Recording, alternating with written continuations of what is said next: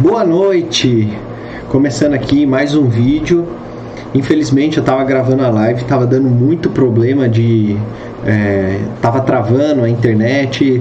Hoje também até saiu a notícia que o Google estava com vários problemas, estava saindo fora do ar.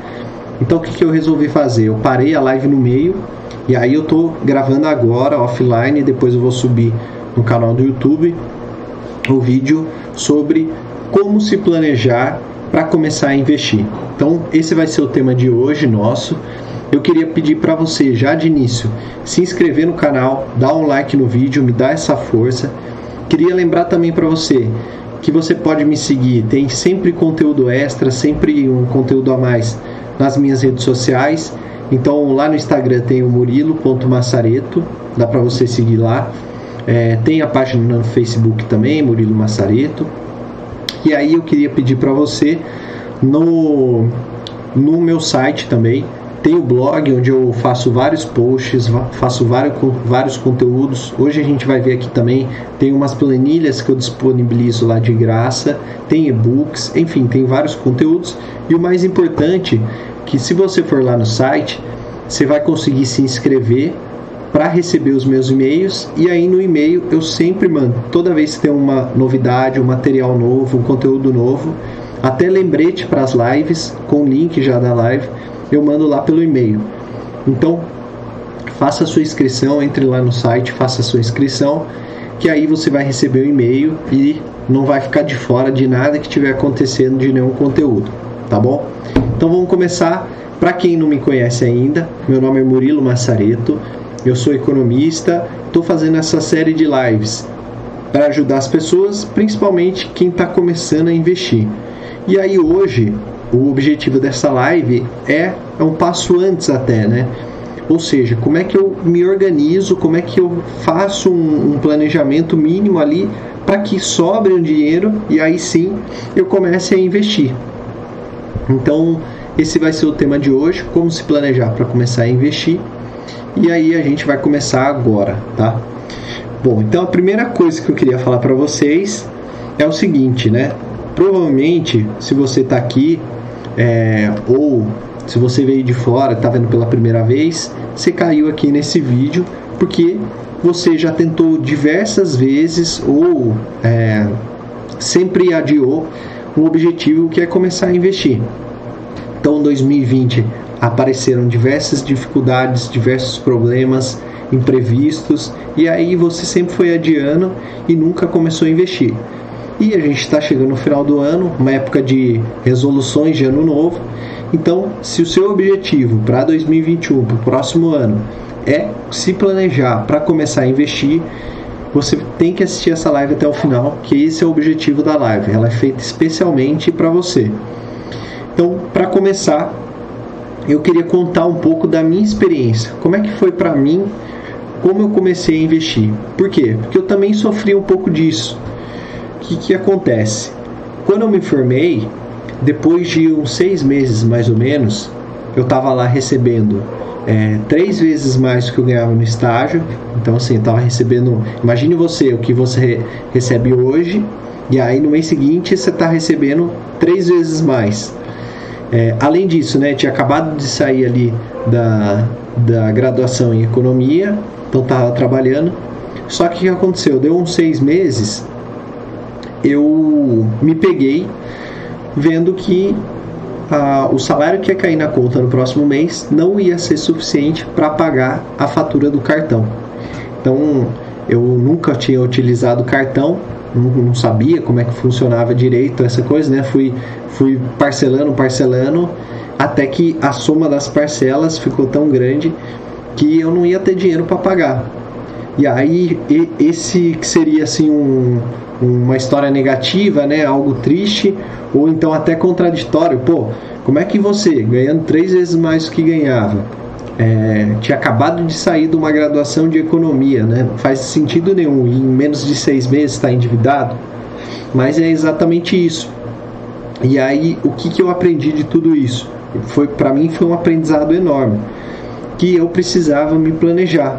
Eu precisava é, organizar minhas contas, me organizar para eu conseguir sair dessa situação e começar a sobrar um dinheiro né, para os meus objetivos. Então o que, que eu fiz? A primeira coisa, é, eu peguei um empréstimo para não ficar num juros maior ainda, que seria se eu não pagasse o cartão de crédito. Então, assim, apesar de eu ter me formado e entrado numa dívida, mas a formação ali me ajudou a sair desse buraco mais rápido. Então, logo em dois, três meses ali eu já consegui me organizar e pagar essa dívida. Mas esse foi um aprendizado que ficou para sempre.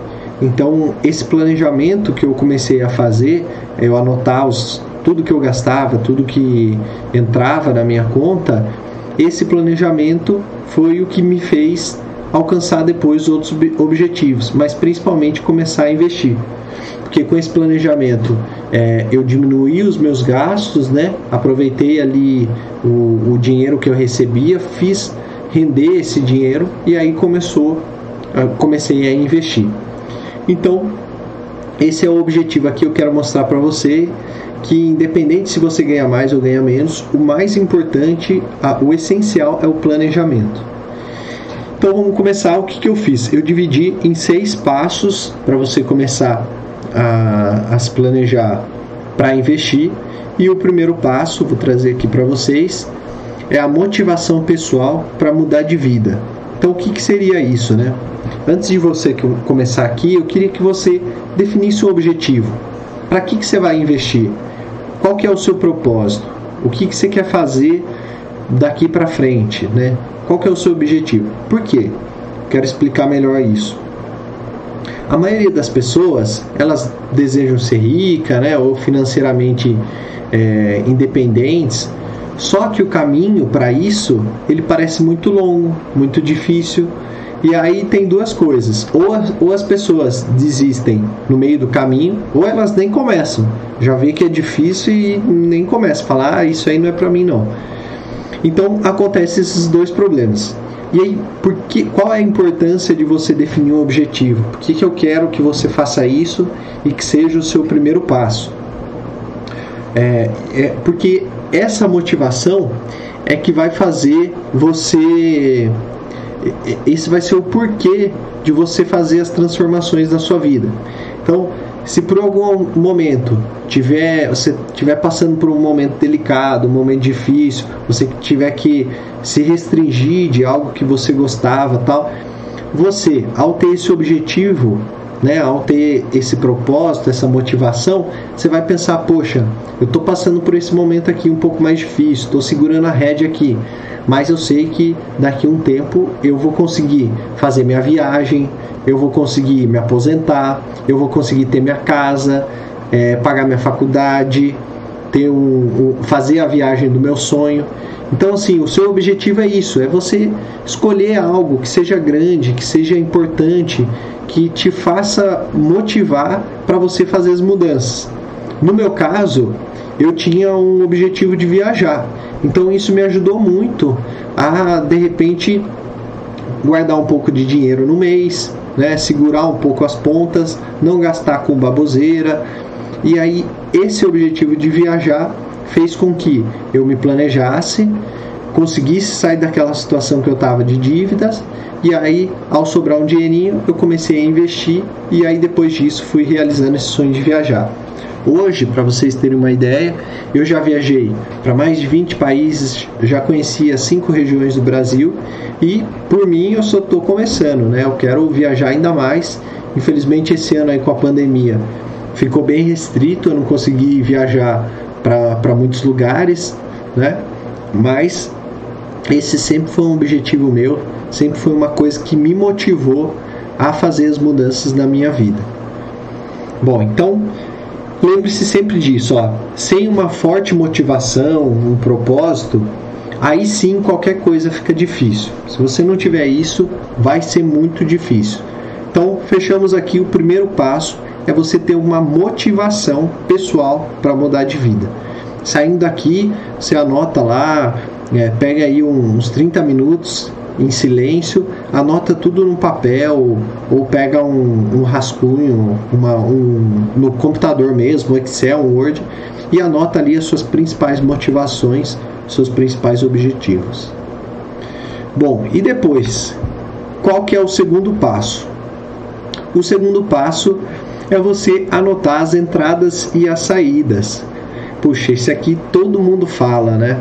É, parece meio clichê, mas não tem muita alternativa, é assim mesmo. É, você precisa anotar tudo que entra e tudo que sai do seu bolso. Você precisa ter um mínimo do controle. É a mesma coisa que uma dieta. Imagine que você vai fazer uma dieta. Como é que você, é, como é que você vai saber o quanto que você precisa emagrecer se você não sabe nem quanto você está pesando agora? É a mesma coisa no caso das finanças. Como é que você sabe o quanto que você tem que diminuir os seus gastos se você não sabe nem quanto você está gastando hoje? Ou então, quanto é que você vai investir se você não sabe nem quanto que está sobrando? Então, por isso que é muito importante você fazer essa anotação das entradas e da saída. E aí, como é que você faz isso? Do jeito que for mais conveniente, que te agradar mais. Existem, por exemplo, é, as opções que são disponíveis. Você anotar num, num papel, num caderninho, né? É, tem até uns caderninhos prontos para isso, com as linhas certinho para você colocar lá sa entrada, saída. Então pode ser no papel, pode ser é, você mesmo fazer ali num, num papel uma, uma planilhinha tal. Pode ser no celular, então, às vezes você pega o próprio bloco de notas do celular, vai anotando ali os gastos, né? Cria ali uma metodologia própria para anotar as entradas e as saídas. Existem hoje também que facilita muito aplicativos. Então, existem aplicativos que ele integra com a sua conta no banco. E aí você não precisa nem digitar. Ele, ao, ao, você gastar, seja no seu cartão ou direto no cartão de crédito ou no cartão de débito, né, que sai direto da sua conta, ele já puxa essa informação e ele só pede para você classificar. O que, que foi isso? Ó, foi alimentação? Foi habitação? Né? Ele já faz essa classificação. E por último, é, é a planilha. No Excel, a planilha no computador. Eu, particularmente, eu me sinto mais à vontade em fazer em planilha. Não que os outros não sejam melhores, mas foi o método que eu me adaptei melhor, que eu consegui me adaptar, que eu achei mais fácil então, assim, não tem muito o, o melhor ou o pior. Tem o que você se adapta melhor, o que cabe mais à sua realidade.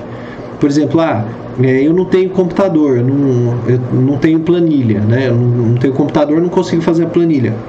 Uso o celular, uso um aplicativo, uso uma folha. Vai do que te agradar melhor, do que for melhor para você. Se você quiser uma planilha eu vou mostrar aqui para vocês no meu site. Se você entrar em murilomassarito.com.br barra planilhas, né? Ou então você entra no site aqui em cima, você vai ver planilhas. Você entra aqui e aí tem planilhas gratuitas para download. Então aqui tem várias planilhinhas que eu fiz e tem essa aqui, ó, planilha de controle financeiro. Quando você clica aqui, ó, baixar a planilha, ele já abre a planilhinha aqui para você. É só salvar, ele tá no Google Drive. É só você salvar. Então assim, se a desculpa era que você não tinha, tá aqui a planilhinha, só você pegar. E aí então, é, você pode um, uma das coisas que facilita você anotar essas entradas e as saídas, você não precisa anotar, ai, comprei uma balinha e vou anotar, comprei, sei lá, paguei, comprei um picolé de um real, dois reais e vou anotar. Não, não necessariamente. Você pode agrupar em grandes categorias. Então, você pode agrupar, sei lá, numa linha escrita habitação e aí você coloca lá o que você paga de aluguel, o que você paga de condomínio, o que você paga de luz, água, internet, é, alimentação. Você põe lá o mercado, o restaurante, a feira. Então você não precisa abrir tanto, colocar uma linha para cada coisa. Você pode agrupar em grandes grupos e ir somando esses valores dentro desses grandes grupos. É, eu trouxe aqui para vocês ó, um exemplo do que seria uma anotação num caderninho das entradas e as saídas. E aí veja como quando você coloca é, as entradas e as saídas, seja no papel, numa planilha, no aplicativo. Mas quando você coloca isso de forma visual, quando você coloca isso no, no papel, fica muito mais fácil de você enxergar, de você entender onde que, tá, onde que estão ali os vazamentos, onde que estão as dificuldades, onde você está gastando mais, onde está gastando menos, qual que é o problema, onde você pode, onde tem mais gordura. Então, quando você coloca um, um negócio visual, fica muito mais fácil de você se planejar. E aí aqui eu trouxe esse exemplo, né? Que aí você pode ver aqui, né? Nas entradas geralmente as entradas é mais fácil de você resumir do que as saídas, porque geralmente a gente tem menos, é, menos fontes de entrada do que saídas. Então aqui nesse caso eu coloquei uma linha aqui do salário, né, que está aqui o salário de dois mil e horas extras que está aqui 300 reais. Então assim as outras linhas aqui, né, férias e décimo terceiros pode até deixar porque todo ano tem ali um, um valor que entra aqui. Mas, por exemplo, pô, se eu não tenho nenhum aluguel de imóvel, eu não preciso ter essa linha aqui. Se eu não recebo pensão, eu não preciso ter essa linha aqui. É, ou então eu tenho algum outro tipo de receita, então eu posso por aqui. Sei lá, vamos supor, se de final de semana eu faço um Uber para ganhar uma grana extra, eu posso pôr uma linha aqui Uber e colocar um valorzinho. Ou então outros aqui, eu coloco as entradas aqui no outros. Então, aqui as entradas é mais fácil de você organizar. Então aqui, né, o salário de dois mil reais mais as horas extras de dois de 300 reais totalizou um, um, as entradas aqui em 2.300. Nas saídas, aí a gente já tem mais opções. Então aqui a gente já tem alimentação, é, desculpa, habitação. Aí aqui habitação, né, vai entrar principalmente aluguel, condomínio, luz, água, internet. Na alimentação vai entrar lá o mercadinho, o restaurante, a feira. No transporte vai entrar a prestação do carro, o seguro, o bilhete único. É, na saúde vai entrar o plano de saúde, remédios, etc. Educação, né, vai entrar ali se você paga o colégio dos filhos ou então algum curso que você faça, livros. É, impostos, aí entra IPTU, IPVA ou qualquer outro imposto que você pague. O lazer vai entrar ali os bares, baladas, cinemas e os outros entra ali qualquer outra coisa que não se encaixe em nenhum desses, tá? Então você vê aqui, né? Tem várias é, várias classificações aqui. Dentro delas você pode colocar mais coisas, você pode abrir mais também. De repente, ah, dentro da habitação, eu quero acompanhar a água e energia, eu quero acompanhar a parte, porque eu quero saber realmente se eu estou economizando em água e energia. Então, aqui em habitação, eu deixo a linha habitação, mas embaixo eu faço uma só para água e uma só para energia, tá? Um, um exemplo que eu estou dando aqui. E aí, no total, a gente viu aqui que as saídas tá dando um total de 2,300. Então, o que, que seria esse 2,300? Significa que essa pessoa ela não ela não fica em dívida, mas ela também não acumula nada. Então, é assim, ela vai sobrevivendo. Ela vai indo, ela tá ganhando ali, apesar de que é um pouco arriscado, né? Essas horas extras é, você não pode contar com elas para sempre, né? O, seu, o, salário da pessoa ali é, são os dois mil reais. Ela está gastando dois e trezentos, então ela está considerando essas horas extras como se fosse parte do salário fixo. Então isso aqui é, é bem preocupante essa situação, apesar de ela estar tá equilibrada aqui, mas esse equilíbrio é graças às horas extras que está fazendo. O ideal é você não depender das horas extras, é que essas horas sejam um plus, um a mais ali para o seu orçamento. E outro ponto que é importante lembrar também é que quando você coloca o salário aqui, para efeito desse acompanhamento de planejamento, né, de, de você acompanhar as entradas e saídas, é o salário líquido, tá? Já é descontado dos impostos é, é, o salário, é o que realmente cai na sua conta. Aquele valor que caiu lá na sua conta é esse que você vai colocar aqui. Não importa para a gente o salário bruto, mas sim o líquido. Por quê? Porque é o dinheiro que você recebe de fato, é o dinheiro que você pode usar. Então por isso que aqui se preenche sempre com o seu salário líquido. Tá? E aí como é que seria, né? Eu vou fazer agora aqui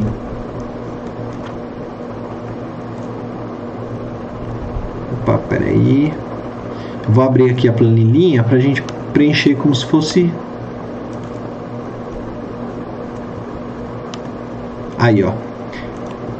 Abri a planilhinha, então eu vou copiar os mesmos dados que estavam lá, como se a gente fosse preencher agora, tá? Então lá de salários, eu recebi dois mil reais, né? Horas extras, trezentos reais. Por que, que é legal a planilhinha? Porque ó, ela já dá o total aqui para mim, eu não preciso ficar somando. Ela já dá o total de entradas aqui. E saídas, como é que ficou aqui? Saídas aqui eu dividi em fixas e variáveis, tá? Mas pode ver que tem várias aqui, as mesmas categorias: habitação, transporte, saúde, educação. Aqui também tem. A única diferença é que uma é fixa e outra é variável. Como é que eu sei onde entra fixa e onde, onde entra variável? Se você entrar aqui em funcionalidades, eu dei um resuminho aqui para cada linha, tá? Então, o que seriam as saídas fixas? Então, nessa linha serão totalizadas todas as despesas fixas pelo mês em que foi efetuado. Essas despesas são as mais difíceis de cortar porque são os gastos essenciais. No entanto, também precisam ser analisadas, pois geralmente representam os maiores valores. Não precisa preencher nada que o, o cálculo é automático, tá? Nessa linha. Agora, na habitação, nessa parte fixa, vai entrar o aluguel, o condomínio, prestação da casa, seguro da casa, diarista, o que, que entraria na habitação que é variável, tá? É a luz, é a água, é o telefone, telefone celular, gás, mensalidade de TV, internet, manutenção. Ou seja, são coisas que são mais fáceis de você cortar ou de você reduzir o valor. Um aluguel, por exemplo, você tem um contrato ali firmado que você não pode sair dele. Então, por isso que ele é considerado fixa. Já a luz, por exemplo, se você fizer uma, uma economia, uma conscientização de usar menos o chuveiro, manter as luzes apagadas, e um, de um mês para o outro você consegue reduzir. Então por isso que essa diferença. E aí para cada linha aqui você tem vários exemplos que você pode ir dando uma olhada para tirar as dúvidas. Bom, então vou voltar aqui para preencher. Para facilitar aqui, eu vou preencher tudo aqui nas fixas, tá? Então de habitação eu vou colocar aqui, né, os mil reais, transporte 500, opa, desculpa, era, era alimentação, aqui alimentação 500, o transporte era 100, a saúde 150, a educação era 100, os impostos 50 e o lazer era 350. E o outros, faltou outros aqui, era mais 50. Então, ó, chegou aqui, ó, 2.300, né? E aí aqui no final tem um resuminho, ó, eu tenho entradas 2.300, saídas 2.300, não sobra nada, um menos o outro, sobra zero.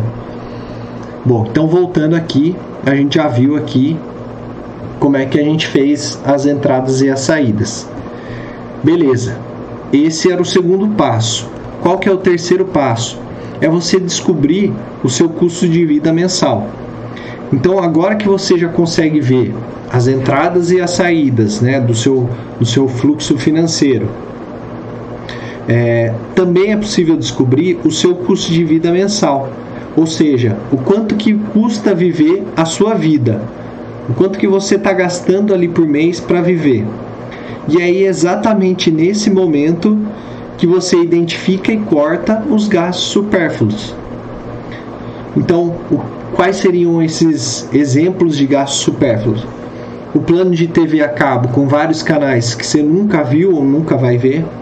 O plano celular que já está defasado e caro é, a matrícula na academia que você não usa com frequência, né, principalmente agora na pandemia, ou então aquele vício que não traz benefício nenhum, aí é o cigarro, é a, a loteria esportiva, é a, a Mega Sena, né? Ou é bebida, jogos de azar, enfim. E também o desperdício, que aí é o desperdício de energia, desperdício de água, gás, comida, tudo isso é um desperdício. Então, quando, quando você coloca ali e descobre o seu padrão de vida, o seu custo de vida mensal, você também enxerga onde é que você pode trabalhar, onde é que você pode cortar os gastos supérfluos. E aí, assim, só você que pode definir aonde você pode cortar ou não, né? Fazendo ali a própria análise, analisando os próprios custos é para você saber o que é supérfluo e o que, que não é. Por quê? Você precisa também manter, manter o que for necessário, né? E não, não sair cortando tudo. Porque também, senão, você fica infeliz e aí depois de uns dois, três meses você não aguenta mais e larga a mão. Então tem até aquela história, né, dos economistas que aquela sempre perguntam no jornal e aí sai aquela história, ah, é, se você deixar de beber um cafezinho é, uma vez se você toma todo dia, ao final do mês serão é, 30 reais economizados, sei lá, né? O exemplo que sempre dão. Mas, cara, às vezes é o cafezinho que faz a pessoa ficar motivada ali para trabalhar o resto do dia. Então, assim, será que é o cafezinho mesmo que é o supérfluo? Será que é isso mesmo que está fazendo a diferença na vida da pessoa? Então por isso que assim, só você que vai conseguir definir isso. Mas é importante que você faça esse trabalho de listar, de escrever em algum lugar para você poder ver visualmente e aí definir onde que tá onde que você pode cortar ou não. Então, o seu consumo ele deve ser equilibrado para o seu padrão de vida. Não adianta você sair gastando mais do que você é, realmente comporta, que a sua vida ali realmente comporta. E aí a gente viu lá, eu já fiz várias lives lá sobre o livro A Riqueza da Vida Simples, do Gustavo Cerbasi, onde ele fala exatamente isso. Tá? Se você viver é, nas condições do seu padrão de vida, né, ou reduzir um pouco a sua, o seu padrão de vida, você vai ver que rapidamente você consegue sobrar um dinheirinho ali para começar a investir.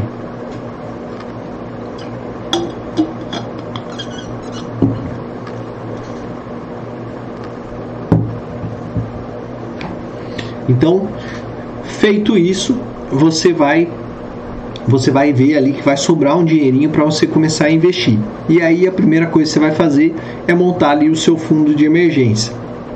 O seu fundo de emergência, ele precisa ter de 6 a 12 meses o seu padrão de vida, o seu custo de vida mensal. Então, nesse caso aqui, que a gente vai analisar, a pessoa que tem ali mais ou menos um padrão de vida de dois mil reais, 6 a 12 vezes seria mais ou menos ali 12 mil reais, pelo menos, né? 12 mil reais que essa pessoa tem que ter de reserva de emergência. É um fundo de emergência ali para ela poder sobreviver. Se tudo der errado, se ela for demitida, se acontecer alguma coisa, ela ainda tem uma autonomia de seis meses guardada nesse fundo para ela conseguir se virar depois. Essa é a principal importância do fundo de emergência. Mas antes da gente falar disso, eu vou mostrar para vocês aqui o exercício que eu fiz com esse orçamento. Então, analisando primeiro o fluxo de entradas, a gente viu ali, como eu comentei, que o salário ele foi complementado pelas horas extras, né? Então, o que eu falei, qual que é a importância de você não contar com as horas extras? Porque se por algum momento a empresa é, cancelar suas horas extras ou você não conseguir fazer mais, o seu padrão de vida estava superior ao que o seu salário comportava. Então, por isso que é importante manter, nesse caso aqui, nesse exemplo, um padrão de vida, uma, uma saída, né, um custo de vida mensal menor que dois mil reais. E aí, toda vez que você fizer uma hora extra, aí sim, ao invés de ela complementar ali o orçamento, não ela vai ser uma sobra, um a mais para você investir. Então você troca a lógica ali, né? Então, assim, antes, nesse padrão de vida que eu estava mostrando, a pessoa usava da hora extra para complementar o gasto que ela estava tendo. Agora não. A gente vai fazer aqui uma reformulação onde só com o salário ela já conseguiria viver no padrão de vida dela ali. E aí, toda vez que ela for fazer uma hora extra, todo esse valor vai ser investido, vai ser direcionado para investimento. E aí o mesmo vale quando você recebe o 13 terceiro, quando você recebe um bônus, etc. Já no caso das saídas, o que, que aconteceu aqui, né? O, o, o exemplo que eu dei. Bom, primeiro, né? É, foi identificado ali um desperdício na conta de água e luz e também o plano de celular foi renegociado na operadora. Isso aí é muito importante. Se você tem um plano antigo, que você ainda que você não ligou há mais de seis meses ou no máximo um, um ano que você não renegociou seu plano, eu tenho certeza, se você ligar lá, você consegue um plano mais barato. Tenho certeza absoluta. Eu faço isso todo ano. Todo ano eu ligo lá na operadora, eu sempre consigo um plano mais vantajoso pagando menos. Eles fazem isso de propósito.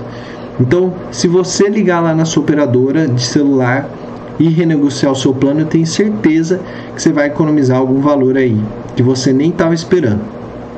Então, nesse caso aqui, foi feito lá, né, esse, esse desperdício, né, de água, luz e também a renegociação do celular. Então, a primeira linha ali da habitação conseguiu um, um, uma redução ali de 100 reais. Opa, beleza, passou de mil para 900.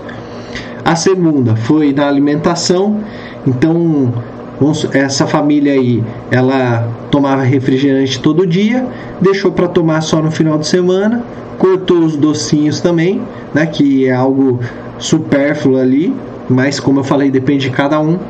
E aí, nesse movimento aí de reduzir o refrigerante e os doces, economizaram mais 50 reais por mês. Então ali na alimentação estava 500, passou ali para 450. Depois, na parte do lazer, o que, que aconteceu? Os lugares frequentados por essa pessoa aí foram, é, foram ajustados no padrão de vida dela.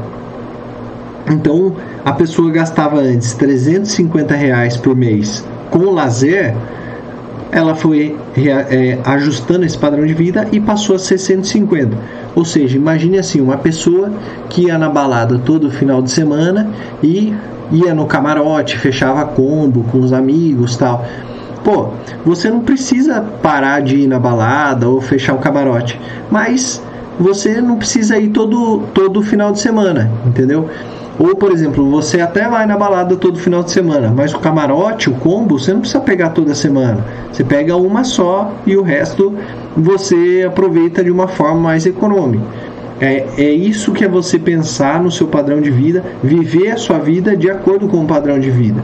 Então, nessa de, de essa pessoa ter feito esse ajuste para o padrão de vida dela, já diminuiu 200 reais nessa parte do lazer, sem deixar de ir na balada, mas de, é, a, adequando, ajustando de acordo com o padrão de vida. E aí na parte de outros, que seria um gasto com cigarro, foi cortado. A pessoa deixou de fumar e aí os 50 reais que gastava por mês reduziu, uh, desculpa, os 100 reais que gastava por mês. Não, desculpa, os 50 passou a ser zero, tá? Faltou ali a faltou ali a redução ali no, no outros. Então o que, que aconteceu? Esse total que era 2.300 também passou para 1.900, economizou ali 400 reais. E aí o que, que aconteceu? Com esse padrão de vida de 1.900, o próprio salário já cobre esse padrão de vida e ainda sobra 100 reais para investir. Então, beleza. Ela já está dentro do padrão de vida que já está sobrando dinheirinho para investir. E aí, quando ela faz ainda a hora extra, aí vira 400 reais para investir. Então, olha como mudou essa lógica, né? Ao você ali se adequar para o seu salário, a hora extra, ao invés de complementar o seu orçamento, agora ela vai ser direcionada 100% para o seu objetivo, para o seu, os seus investimentos. E é aí que você começa a investir. Aí então eu vou fazer aqui, ó, só para vocês verem como é que seria. Então aqui continua, né, os 2.000 e os 300 Aí aqui no, no segundo mês, né, a habitação foi para 900, a alimentação Alimentação aqui embaixo, né? A alimentação passou para 450, o transporte manteve em 100, a saúde manteve 150, educação manteve em 100, impostos 50, o lazer reduziu para 150, né? Os... E aí aqui o outros, né? Cortou e ficou zero. Então tá vendo, ó, passou de 2.300 para 1.900. E aí quando a gente olha aqui embaixo agora, ó, tá sobrando 400 reais. Então tá vendo, a planilha aqui ela faz um, de uma forma mais automática, fica às vezes fica mais fácil, tá? E aí tá disponível lá no site, se você quiser é só você baixar. Bom, então beleza, já vimos aqui esses três passos. Opa, desculpa, faltou aqui, ó. Então, ó, mostrando para vocês, ó, é só preencher aqui a segunda coluna, né? Como se fossem os ajustes, as entradas não mudaram, porém, aqui as saídas eu fiz aquelas reduções que a gente viu lá, né? Então passou de 2.300 para 1.900 e aí aqui no resuminho embaixo as entradas continuaram 2.300, mas cortando ali os supérfluos e analisando, passou de 2.300 para 1.900 e aí sobrou 400 reais para investir. Tá? Bom, então vamos lá. A gente já viu já os três primeiros passos, chegamos na metade, agora fica mais fácil, fica mais simples. Por quê? O próximo passo é abrir a conta em uma corretora. Então, esse é o quarto passo. Deixa eu tomar uma água aqui.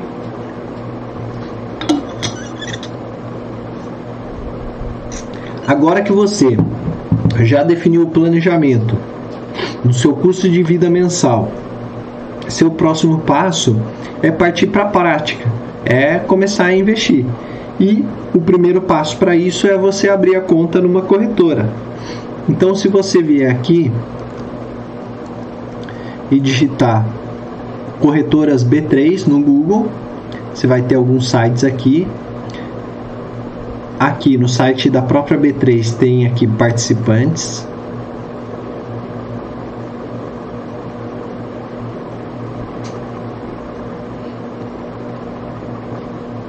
E aí aqui você vai conseguir ver, ó. Tem aqui participantes e tem corretoras. Se eu clicar em corretoras, ele já vai listar aqui para mim, ó, existem 104 corretoras listadas na bolsa. Então tem várias opções aqui que você pode escolher. Né? A, a mais, as mais comuns a, e o grupo que domina é o da XP.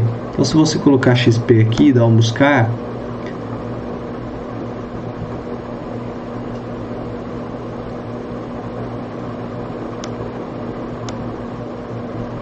tá carregando aqui mas geralmente são a, as corretoras da XP e também tem as corretoras dos próprios bancos, tá? Dos grandes bancos. Então, se você tem conta no Itaú, tem a corretora do Itaú. Se você tem conta no Bradesco, tem a corretora do Bradesco, Santander, Banco do Brasil, até a Caixa, se você tiver conta na Caixa, também dá para investir pela própria Caixa. Qual que é a diferença de você investir é, qual que é a diferença de você investir pela Caixa, pelo um grande banco, Itaú, que seja, e pela corretora como a XP, por exemplo? Porque quando você investe em uma corretora, o foco dela são, são esses produtos, é, é, ações, renda variável, renda fixa. O foco do banco não é tanto o investimento. O foco do banco é ele conseguir emprestar dinheiro é, ele conseguir fazer o crédito rodar. Então, geralmente as opções que tem em grandes bancos não são tão vantajosas quanto as opções que tem em corretoras. Então, por isso que é importante você abrir a conta numa corretora. Não está buscando aqui. Deixa eu ver se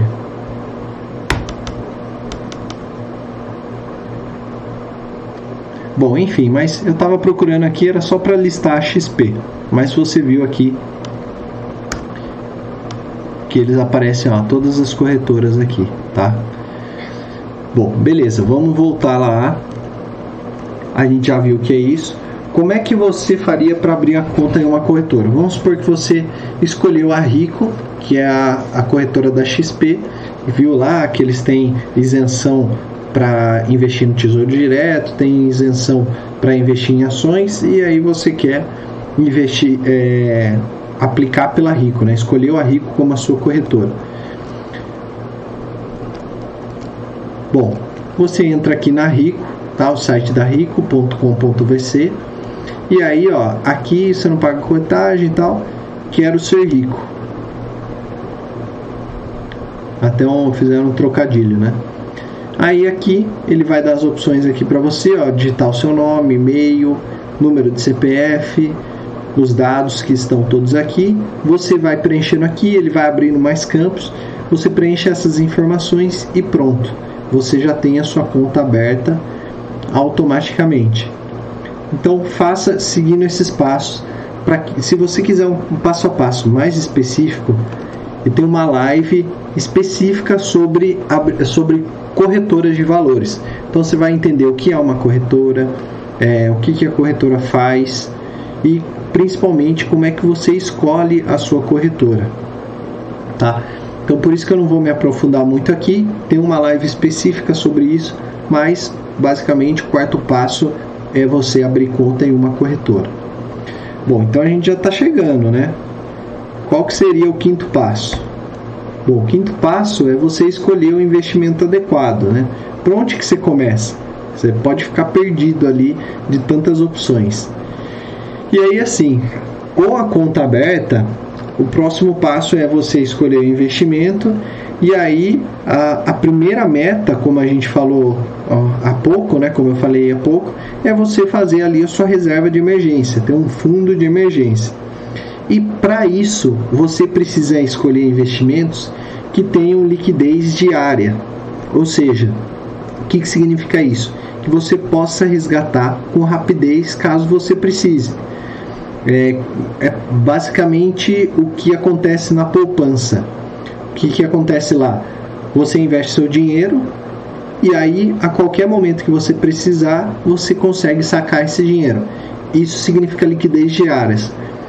Isso acontece na poupança, mas também acontece em outros investimentos. Então, no Tesouro Direto você tem isso, tem alguns CDBs com liquidez diária que acontece isso, é, tem algumas outras opções também que tem liquidez diária. Então, esses investimentos são mais recomendados para a sua formação da reserva de emergência. O mais conhecido, né, o mais recomendado é o Tesouro Selic. Mas eu preparei aqui para vocês uma comparaçãozinha. Então, deixa eu aumentar aqui.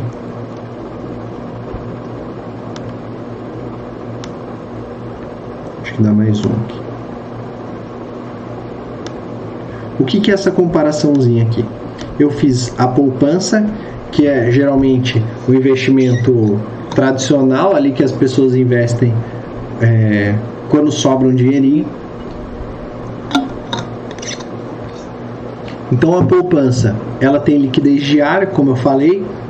Assim que você quiser resgatar o dinheiro, ele cai na sua conta, basta solicitar o investimento mínimo é de um real, então beleza, você consegue ali a partir de um real você já está investindo. Só que um dos problemas da poupança é a rentabilidade.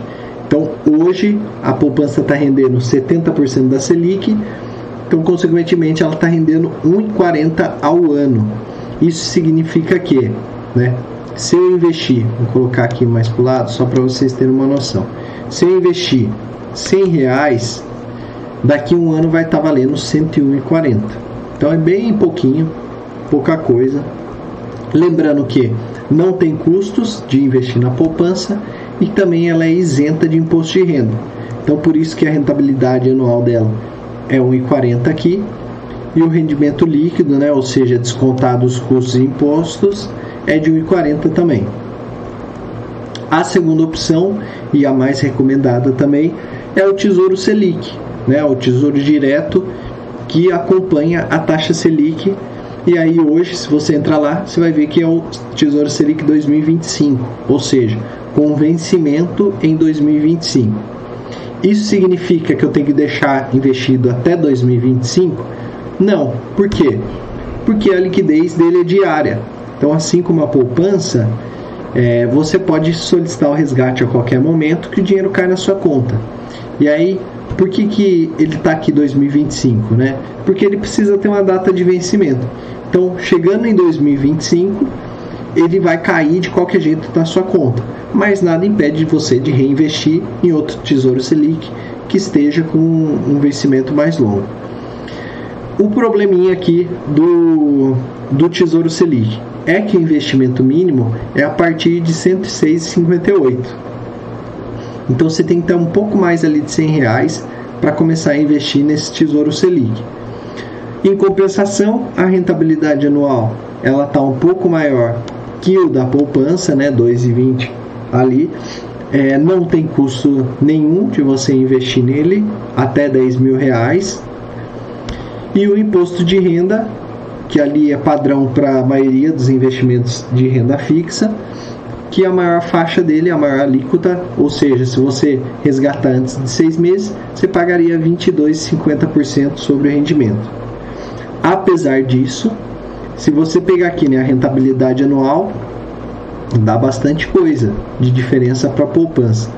Mas quando você desconta o imposto de renda, a rentabilidade, a rentabilidade líquida fica bem parecida, tá? Um pouquinho ali, 0,31% acima da Selic.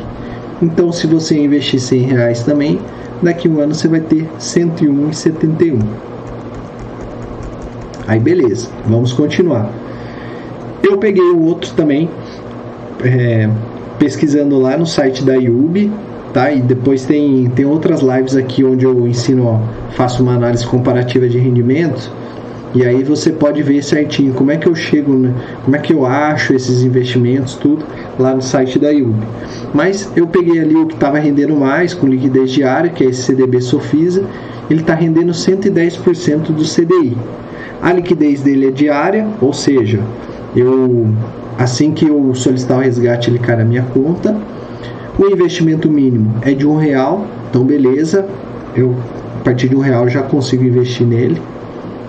Então a rentabilidade anual, eu fiz a conta aqui, né, 110% do CDI que está em 1,90 dá 2,09 por ano. Os custos não tem custo nenhum, só tem imposto de renda, assim como a maioria dos investimentos em renda fixa. Então, assim, esses 2,09 de rendimento anual que estavam aqui, descontado do imposto de renda, virou 1,62. Então, assim, né, ele já estava um pouco menos ali, né, que o Tesouro Selic, que estava 2,20. Então, consequentemente, se ele tem imposto de renda igual, ele também rende um pouco menos, 1,62. Apesar disso, ele ainda é maior que a poupança, tá? Então, se você investir aqui 100 reais, você teria 101,62. Aí, o que, que eu trouxe aqui, né? E isso é curioso. A PicPay, ela está oferecendo, para quem não sabe, PicPay é um aplicativo, né, uma, uma carteira, uma instituição de pagamentos, onde você consegue deixar dinheiro ali, pagar ou transferir para outras pessoas, mas quando você deixa dinheiro lá, automaticamente eles aplicam em títulos públicos, né? Então eles vão investir lá no, no Tesouro Direto e que eles garantem o rendimento, né? Eles, eles estão prometendo aí um rendimento de 210% do CDI, ou seja, quase o dobro aqui do CDB Sofisa. A liquidez é diária, então você vai deixando lá no PicPay, ele vai rendendo. Se você usar, beleza, né? Ele está disponível o dinheiro para você usar. O investimento mínimo é um real. Então você, independente ali quanto dinheiro você tenha, ele vai render a partir de um real. E a rentabilidade anual, então se você fizer 210% do CDI, vai dar 3,99% ao ano. Quando você desconta o imposto de renda aqui e compara, tá dando 3,09. Então assim, mais que o dobro da poupança e bem mais aqui que o Tesouro Selic e o CDB. E aí, se você investir 100 reais aqui, no próximo ano você vai ter 103,09. Então você veja assim, né? Apesar de, nossa, é quase o dobro, tal, não sei o que, é muito pouca diferença, né? Você vê, saiu de 101,40, que é o mínimo, para 103,09, que é o máximo. Então é bem pouca diferença. O importante aqui para a formação da reserva de emergência não é nem tanto a rentabilidade, mas sim a liquidez diária, ou seja, você tem que ter o dinheiro ali disponível para sua emergência. E aí por isso que ele pesa ali na rentabilidade, a rentabilidade é bem baixa. Mas você vê aqui, tem opções que são melhores que a poupança, que mesmo com imposto de renda, ainda são melhores que a poupança. E hoje, uma, uma opção mais vantajosa seria ali o PicPay. Bom, então beleza, já vimos aqui, né, o, supondo que o seu, supondo não, né, se você não começou a investir ainda, o seu primeiro objetivo tem que ser a formação de reserva de emergência. E aí a gente viu ali, né, como escolher o investimento adequado. Agora a gente vai para o sexto passo, que é começar a investir na prática, né? Hora de apertar o botão.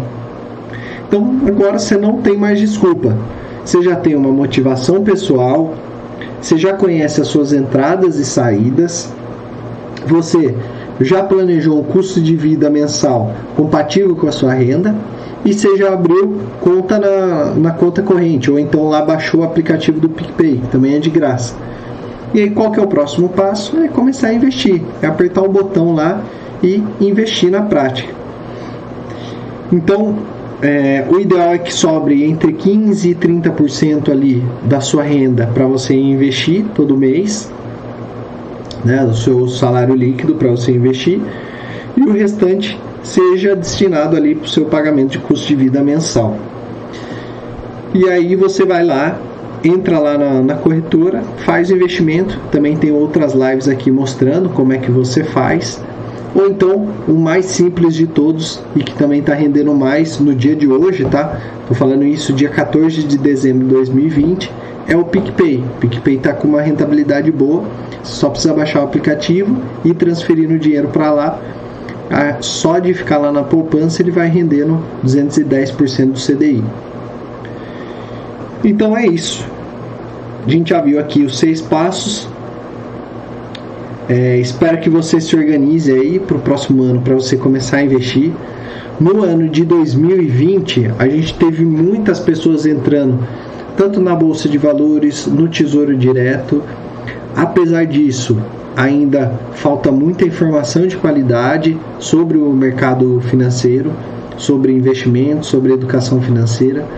Também faltam muitas pessoas entrarem, né? Se a gente for ver, a gente tem é, comparado com os Estados Unidos, a gente não tem nem 3% da população que investe. Lá nos Estados Unidos é, é mais que 60% da população. Então a gente tem um espaço enorme ainda para que as pessoas comecem a investir. E aí, o objetivo da aula de hoje foi justamente isso: ajudar as pessoas naquele passo antes, no planejamento. Ou como é que eu faço sobrar? Eu não estou nem conseguindo sobrar dinheiro para investir. Então foi nesse sentido. Como é que eu sobro um dinheirinho? Como é que eu me organizo, me planejo para sobrar um dinheirinho? Para aí sim eu começar a investir. Bom, se você tiver algum comentário, alguma dúvida, alguma sugestão, não se esqueça de comentar, né? Deixar aqui nos comentários. Depois eu respondo. Ou então me manda lá no Instagram a sua dúvida.